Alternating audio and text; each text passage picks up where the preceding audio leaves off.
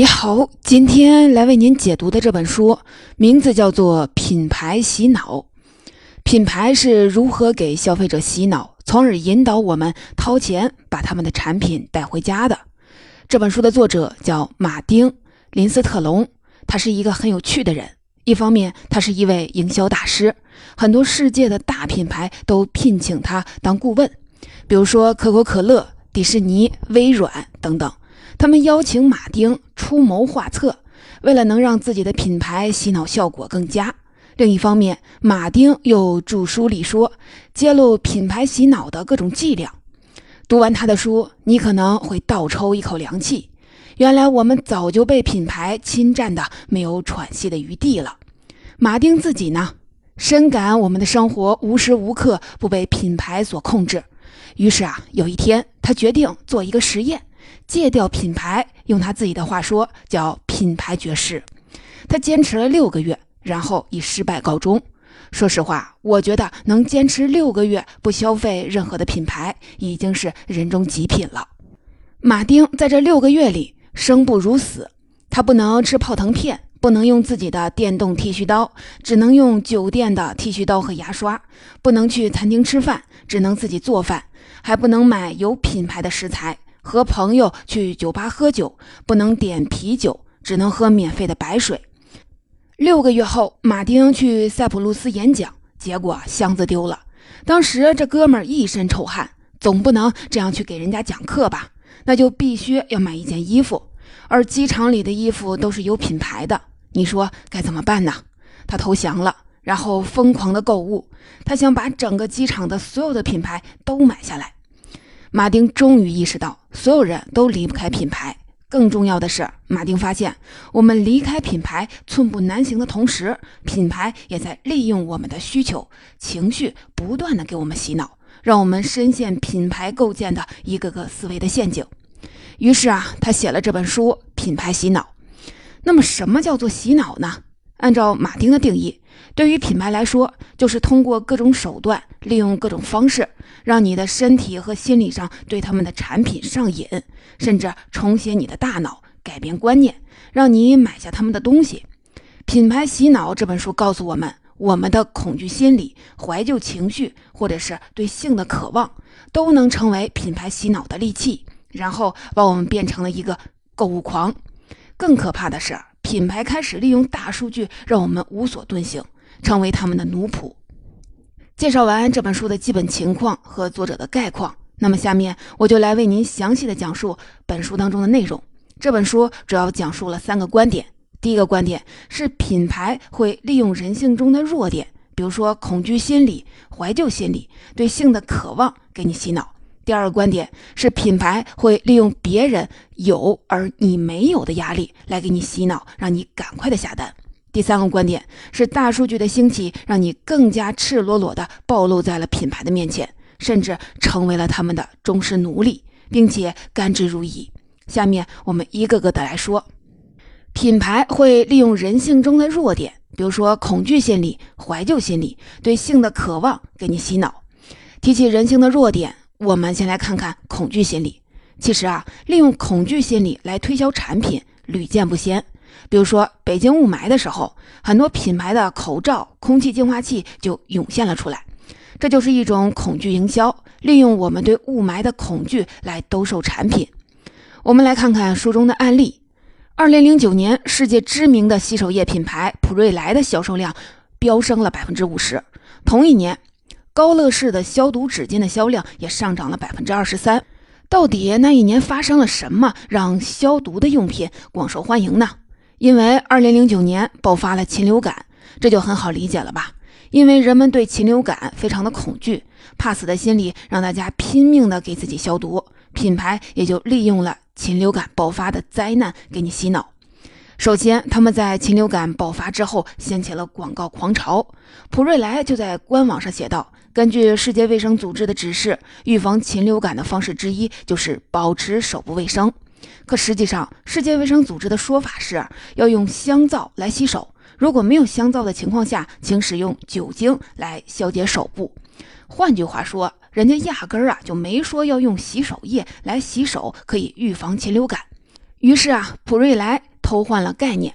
还有一个案例，就是食品公司也在不遗余力地利用人们对禽流感的恐慌。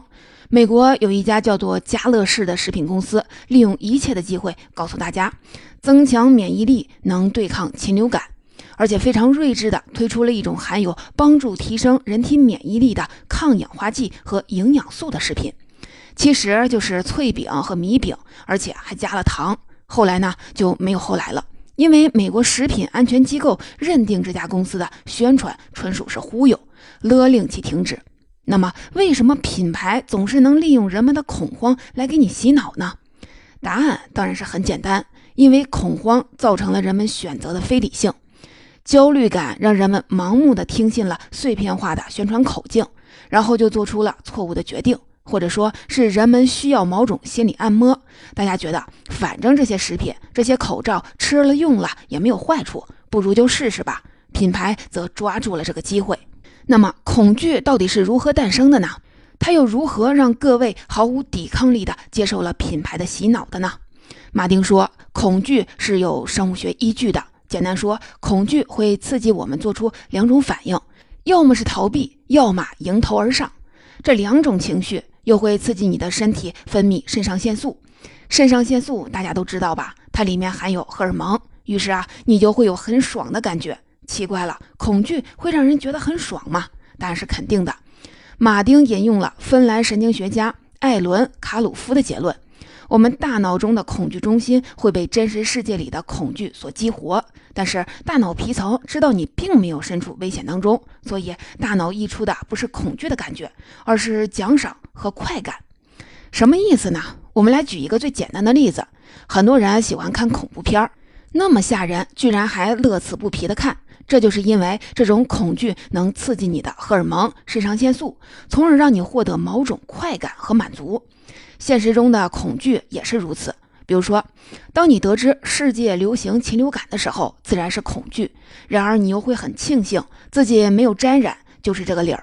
但是另一方面，恐惧本身能让人失去理性，这也为各大品牌给消费者洗脑提供了机会。马丁解释说，恐惧有一种违背常理但又有趣的粘合力。首先呢，恐惧能促使我们做出非理性的决定。书中引用了一位生物学家的名言，让人听了莞尔一笑。他说：“恐惧让我们大脑缺血，然后就会做出愚蠢的决定。其次呢，恐惧的传播速度非常之快，大家都会有这样的体会吧？关于恐惧的谣言总能迅速的传播，就是在没有微信的时代，也会以最快的速度口口相传。”明白了，品牌就是利用恐惧造成的非理性选择和快速传播的特点，完成了他们的洗脑过程。马丁在书中举了一个例子，让人毛骨悚然。他说，二十世纪五六十年代的时候，有一个保温餐盒做了一个广告，广告词只有一句话：“牛奶里的一只苍蝇意味着坟墓里的婴儿。”怎么样，听得人肝颤吧？我们对品牌如何利用恐惧给我们洗脑有了一些认知了。但肯定有人就会说，像禽流感这种突发事件不是每天都有？那么在日常生活中，品牌会利用恐惧来给我们洗脑吗？答案是当然会了。马丁总结了品牌在日常生活中如何洞悉我们的恐惧，然后开始攻占我们的内心。首先啊，每个人都有对失败的恐惧。我曾经看过一个调查，是英国巴斯大学的研究者们进行的。调查显示，人们对失败的恐惧比对成功的希望更能说服消费者。马丁也有同样的观点，他认为品牌最强有力的洗脑手段就是让消费者看一眼未来那个令人恐惧的自己。这个很好理解吧？我来举一个例子：如果你看到几年之后的自己变成了一个大腹便便、走路都费劲儿、一说话一脑袋汗水的胖子，你会不会恐惧呢？会不会赶紧的就戒掉垃圾食品，吃那些健康饮食？会不会赶紧找一个健身房开始锻炼呢？马丁认为，很多品牌就是特别善于告诉你，你的未来会很可怕，从而让你觉醒，然后按照他们的规划来花钱买东西，消除恐惧心。这也是洗脑的过程。他在书中举了一个例子。欧莱雅有一个经典的广告，一个老男人风度翩翩、衣冠楚楚的走在大街上行走，信心十足。这时，一个美女从他的身边走过，我们从美女的眼睛里却看到了一个颓废衰老、精神萎靡的老人。看了这个广告，你是不是也会担心自己过于自信，而忽略了自己其实已经步入了人生的暮年？在那个暗淡的暮色当中，你是不是想让自己重新焕发青春呢？那么你就需要欧莱雅了。所以啊，品牌经常的会利用我们的恐惧来给我们洗脑，以此达到让我们花钱的目的。马丁援引了一些行为学家的结论：一种无法抵挡的失控感会促使消费者急于去寻找某种形式的安慰。我再来举一个特别简单的案例：大家打开微信的时候，首先看到的是孤独的星球，孤独的小人面对着茫茫宇宙。这就是在利用我们对孤独的恐惧感，让我们迷恋上了微信这个社交软件。另外，有一本书叫《怪诞行为学》，也提及了类似的理论，就是某些场景的构建会让我们产生某种焦虑和恐惧，然后掏钱买东西。比如说，你去超市，超市的产品琳琅满目，你会觉得自己家里的东西啊是不是不足啊？于是看什么都想买，最后买了一堆没用的东西回家了，也是这个道理。大家明白了品牌是如何利用恐惧心理来给消费者洗脑的。类似的手段还有怀旧情绪、对性的渴望等等。怀旧情绪你一定不陌生吧？最近微信朋友圈里开始流行晒北冰洋冰激凌，因为装在袋子里的叫袋儿零。袋儿零真的好吃吗？不好吃，但它能勾起我们的回忆，于是我们就买了。我们希望能重新回到二十多年前的那段岁月里。马丁在书中就说，很多大脑专家已经证明，我们倾向于活在过去，而我们的大脑也喜欢这样。很多品牌就善于利用我们对过去的依恋给你洗脑，比如柯达的经典广告“柯达时刻”，它捕捉了我们情感体验和经历。你儿子吹熄第一根生日蜡烛的瞬间，你女儿接过高中毕业证的那一刻，或者你和老婆结婚牵手的那一天。难怪马丁就说了，那些有野心的品牌不仅仅想霸占你的今天和未来，还试图霸占你对过去的回忆。他们会营造一种怀旧的体验，给你洗脑，让你相信通过拥有这些东西就可以留住美好的记忆。还有啊，品牌会利用人们对性的渴望来给我们洗脑。零式男性护理产品有一个广告，表现的是一个优质男士能获得诸多女性的青睐。而不是其中的一个，这是对男人对性渴望的深刻的剖析而获得的结论，就是心理学家的发现：男性对性的渴望不仅仅在于只有一个伙伴，而是多多益善。马丁指出，具有性暗示的广告比没有性暗示的广告更能促进消费。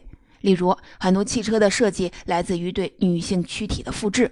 这就是这本书的第一个观点：品牌善于利用你的恐惧心理、怀旧情绪和对性的渴望来给你洗脑。恐惧是一种生物现象，它让人丧失了一部分的理性，而且还能快速的传播。而怀旧情绪对性的迷恋，当然也与人们的生物机构是有关系的。大脑会因为怀旧和性刺激而产生某种快感，也就很容易被洗脑，相信品牌输出的观念。然后买下他们的产品，接受他们的观念。品牌会利用别人有而你没有的压力来给你洗脑，让你赶快的下单。马丁说，这种压力叫同柴压力，什么意思呢？这个心理学的概念，同柴压力就是指我们本能的会通过观察他人的行为来影响我们自己的决定。这样的情况有很多吧？你家买房了，我就得买别墅；你买车了，我就得买火箭。反正就是一种虚荣心在作祟，但实际上，同柴压力不仅仅是虚荣心那么简单，同柴压力还包括了人们的那种隐形的原始的欲望，而品牌的营销人员正是利用了这种隐形而原始的欲望来给我们洗脑的。我们先来讲一个书中的故事：二零零九年的圣诞节，美国小朋友最想要的礼物居然是一样的，那就是一只电动仓鼠，价格在十美金。但是当时需求量巨大，很多商店都没有备货。如果你要在亚马逊上买，就要付出三倍的价格。而易贝上这只老鼠的价格被炒到了五十美金。如果我们简单来看的话，同柴压力就是别人家的小孩买了这只仓鼠，我也想要，于是仓鼠的销量就一路的飙升。但这样看还是太过于简单了。为什么是这家仓鼠卖断货了呢？为什么不是迪士尼呢？为什么不是变形金刚、蜡笔小新呢？接着，我们就看看这只电动仓鼠是如何利用我们的同柴压力给你洗脑的。马丁说，这家公司运用了病毒营销的方式，而病毒营销正是构建同柴压力的最佳手段。你想啊，让那只电动仓鼠无处不在，不就是构建了一种同柴压力吗？那么，这只仓鼠是如何使用病毒营销的呢？其实也不难，比如他们在儿童医院、动物园或者是棒球联赛这些小朋友们经常出没的地方，摆放了好多的电动仓鼠作为赠品，还赞助了三百多场的仓鼠聚会，邀请网红妈妈们来参加，都说这只仓鼠好。同时呢，他们还买了一个电视节目，邀请妈妈和娃儿来讲述自己跟仓鼠的故事。总之啊，仓鼠无所不用其极地构建了一种现象。如果你不把仓鼠买回家，你就 out 了。但是呢，还没完。接下来，仓鼠的制造商开始玩起了饥饿营销，刻意的减少库存，给大家造成了一种供不应求的假象。于是，你的同柴压力就会更大。于是啊，你就想用各种的方式来购买这只让人烦躁的仓鼠。如果用一句话来形容这种同柴压力到底是什么？马丁说，就是被别人拿走了，你就错过了。你想想啊，每次苹果发布新手机的时候，店铺门口排队的人们是不是正在被同柴压力所左右呢？这回你大概能理解同柴压力的概念了吧？对于品牌如何利用同柴压力来给你洗脑，也有了一些认知了。接下来我们换一个角度来讲述一下同柴压力，这样你就会理解的更深刻。书中有一个案例是这样描述的：上个世纪六十年代，奢侈品牌 LV 进入了日本。那时候日本刚刚经济起飞，还没有那么多的人去过法国旅行血拼。为了迅速的打开日本市场，LV 开始了给日本人施加强大的通拆压力的过程。他们把店铺设计的美轮美奂，走进 LV 的店，仿佛置身于法国巴黎的街头，仿佛游历了香榭丽舍大街。于是啊，日本人趋之若鹜。他们无法忍受一种压力，那就是当别人已经游历过巴黎之后，而自己依然缺席，这种压力就叫做同柴压力。而 LV 巧妙的设计正是利用了这种压力，来给日本那些渴望游历欧洲的人洗脑。马丁还认为，排行榜这个东西对于解析同柴压力有着强悍的说服力。他举了苹果的 iTunes 的案例，在 iTunes 的页面上总会有各种的推荐和榜单一样的东西。比如说，我们在看什么？我们在听什么？现在的热门到底是什么？马丁认为，苹果之所以这么做，并不是单纯的为了给消费者推荐产品，而是在暗示消费者，我们苹果的专业团队励精图治，帮你们精挑细选了各种的产品，一定是你的最爱。而事实上，很多登上 iTunes 首页上的歌曲都是供应商花钱买的。现在你大概明白了吧？同柴压力，一方面利用外在的压力，让你不知不觉的就陷入了某种别人有我也得有的欲念当中；另一方面，品牌也会利用你的同柴压力，通过排行榜等各种的推荐途径给你洗脑，让你意识到不买这些东西，你可能就落伍了。马丁还提了一个有意思的观点，也在这儿跟您分享。他认为同柴压力也是有地域区别的，亚洲人的这种压力啊最大。马丁说：“走遍了世界南北西东，发现亚洲人对于消费最热衷。一个老爷们儿可以有几块价格昂贵的手表，一个女人省吃俭用也就为了买一个 Prada 的包。这在亚洲司空见惯，然而欧美人则很难理解。那么这和同柴压力有什么关系呢？”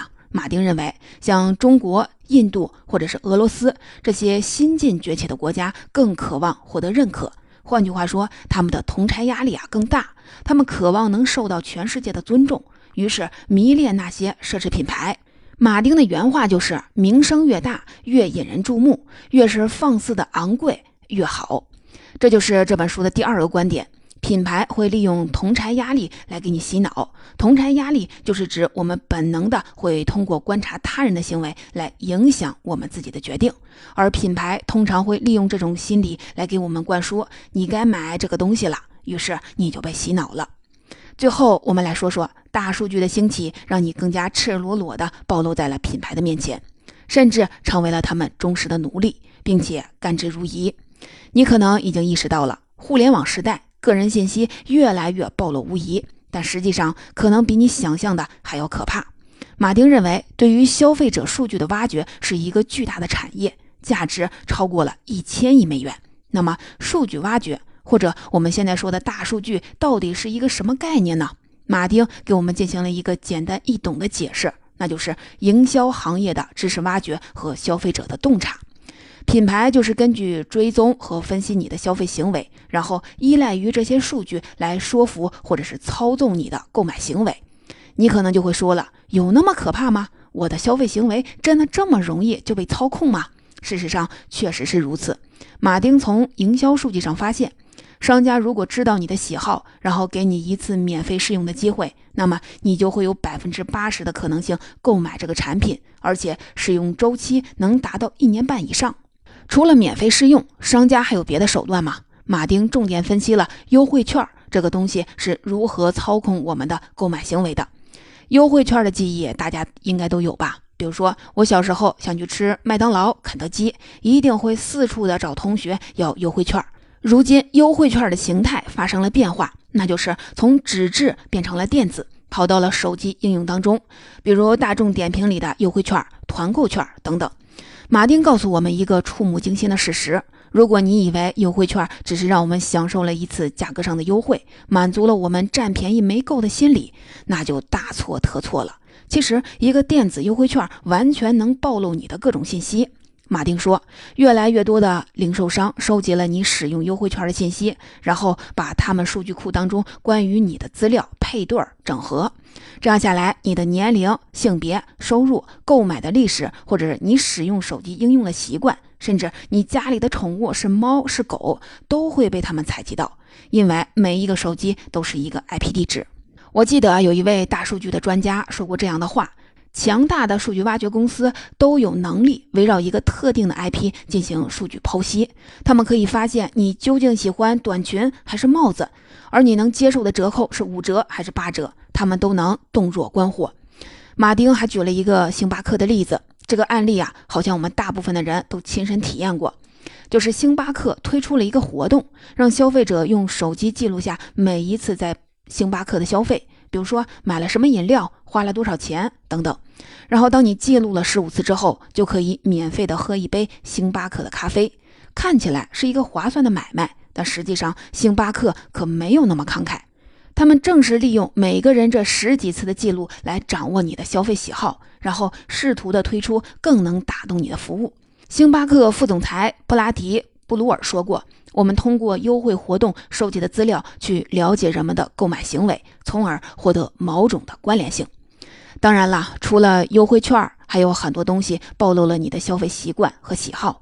比如说你在电商平台上浏览的痕迹，你用信用卡消费的数据，你在超市、商场办的积分卡，都可能暴露你的信息。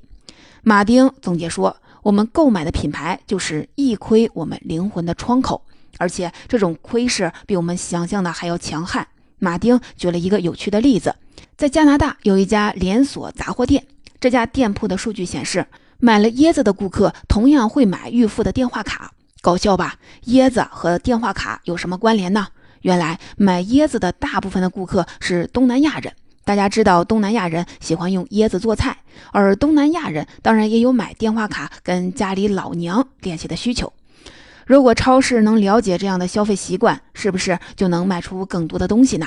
其实啊，这样的消费行为在零售领域叫做临街空间。